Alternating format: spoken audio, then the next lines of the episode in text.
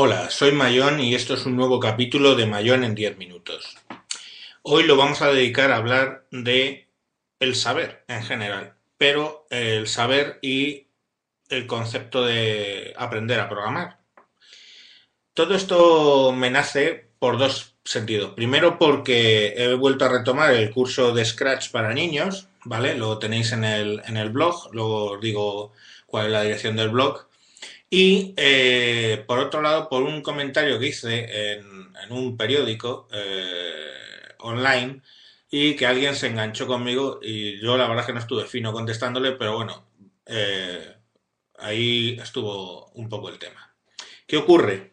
Pues ocurre que yo dije que, bueno, pues que se, se planteaba el artículo sobre cómo enseñar a programar a los niños, yo puse allí mi, mi URL y un señor contestó diciendo que no merecía la pena enseñar a programar a los niños a nivel básico porque lo único que le enseñábamos es hacer ñapas y luego pues claro que no iban, iban a llegar a la empresa e iban a ocupar puestos de programación como meros ñapas en vez de formarse bien en la universidad como unos campeones. Claro, esto es el típico, eh, la típica contestación, luego por todo lo que me echó en cara cuando le contesté, mmm, el típico tío, me lo imagino de veintitantos, treinta, que acabado su carrera de informática, llega a una empresa y se encuentra que, bueno, pues todos los directivos que tiene por encima de informática, pues no tienen carrera, porque tienen mi edad y en mi época, lo siento en el alma, pero encontrabas trabajo en informática sin hacer la carrera y punto segundo, había que matar para entrar en la carrera. Con lo cual la mayoría de la gente de mi edad en informática pues se ha autoformado. Y que quieras que no, el que lo ha hecho bien, lo ha hecho bien y el que lo ha hecho mal, pues es mal, malo en su trabajo. ¿Qué pasa? Que este hombre se encuentra allí con su carrera, que se cree la polla por haber estudiado cinco años, no se sabe muy bien qué, porque hay que echar un vistazo a lo que enseñan en la carrera, ¿eh? Que joder. Y, y nada, este señor se encuentra pues que tiene por encima un tío de 40 o 50 años, por más cerca de los 50, que el tío no tiene carrera y le dice lo que tiene que hacer. O cielos a él que le han enseñado a programar en Java orientado a objetos con no sé qué de Ajax y su puñetera madre. Claro, el hombre pues se siente un poco mal y pues contesta esas insensateces. Yo considero, por el contrario, que enseñar cualquier cosa a un crío, lo que sea, es bueno. El saber no ocupa lugar, o sea, no se nos va llenando el cerebro. El cerebro se nos llena viendo la televisión ocho horas al día, insensateces de un tío probablemente famoso, porque yo no los conozco nunca cuando veo a esa gente que se tira desde un trampolín. Y eso tiene cuatro millones de visitas. O sea, perdón, de visitas, de, gente que lo, que lo ve. Pues bueno, me parece muy bien. Eso sí que llena el cerebro, de mierda. Pero, eh, en vez de dejar ver a tu hijo eso, que es una insensatez, pues enséñale a programar. Pero no te digo a programar. Ya te digo a, joder, cualquier cosa. O sea, vamos a ver. Pues si vas a cambiar un grifo, enséñale cómo se cambia un grifo. Si vas a cambiar una rueda, que te deje y que vea cómo se cambia una rueda. Y llegará a una edad de tener carne y no se le quedará cara de haba porque se ha pinchado una rueda. Llegará y la cambiará y, eso cambiar un grifo o desmontar el sifón de un grifo, de un, de un desagüe, ¿le va a hacer fontanero al niño? Pues no, no le va a hacer fontanero. Pero desde luego aprender a hacer una serie de cosas. ¿Y eso ocupa lugar? No ocupa lugar. Y programar ocurre lo mismo. Llegarás a un punto donde te encuentras con que él quiere hacerse sus programas cuando llega a su trabajo con sus programas en Excel, cualquier cosa que tiene que hacer, y habrá una serie de conceptos que ya le sonarán, como un bucle, una variable, eh, todo ese tipo de cosas, ¿no? Las condicionales, y tendrá una mente preparada para resolver problemas, porque de hecho lo que nos enseña a programar es a resolver problemas. Y entonces al final, pues eso son cosas beneficiosas para tu hijo. Pero quien dice eso, dice cualquier otra cosa.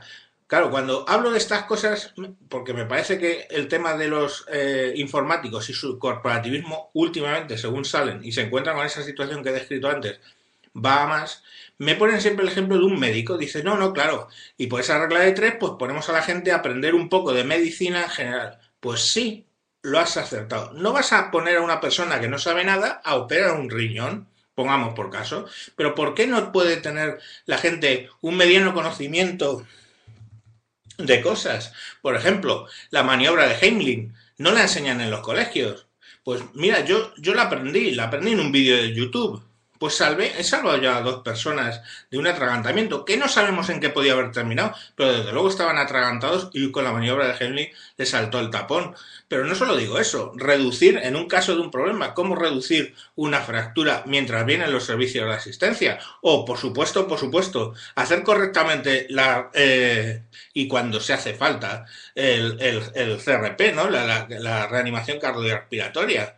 Pues todo ese tipo de cosas pues ¿por qué no se van a enseñar? ¿Y eso te convierte en un doctor? Pues no, pero a lo mejor incluso cuando estamos hablando de niños o estamos hablando de adolescentes, les despierta el interés por una serie de cosas y luego puede ir a la universidad y puede desarrollar su vida como un médico o puede, con eso que tú vas a enseñarle o que va a aprender poco o mucho de programación, puede llegar a un momento dado a, llegar a querer desarrollar su vida como programador.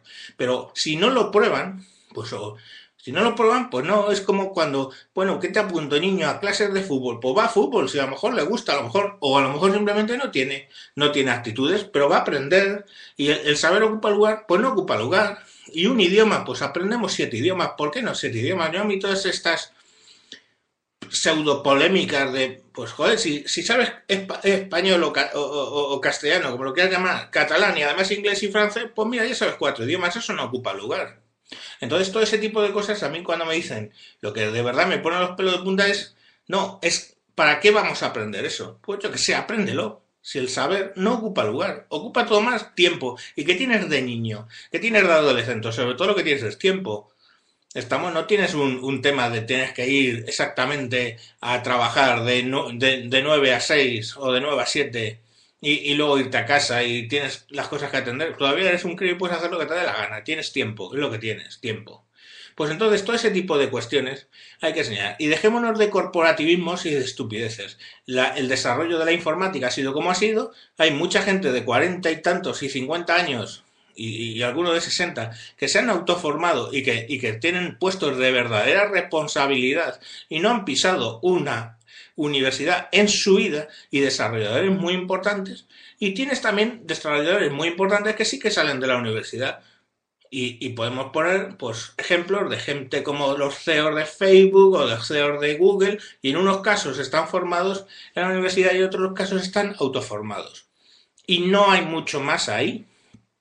Lo que sí que hay es dejémonos de corporativismo, dejémonos de, de insensateces y bueno, pues qué, que al final un proyecto informático grande lo tiene que firmar un ingeniero informático, cosa que ahora mismo no pasa. Pues vale, me parece bien, exactamente igual que una cirugía a corazón abierto se la vas a hacer, hacer a un cirujano competente, pero de ahí a extrapolar que no voy a enseñar a los niños a programar porque eso no les va a servir nada más que para luego hacer de intrusismo profesional, venga, por favor, es un salto. O sea, ¿qué estamos hablando?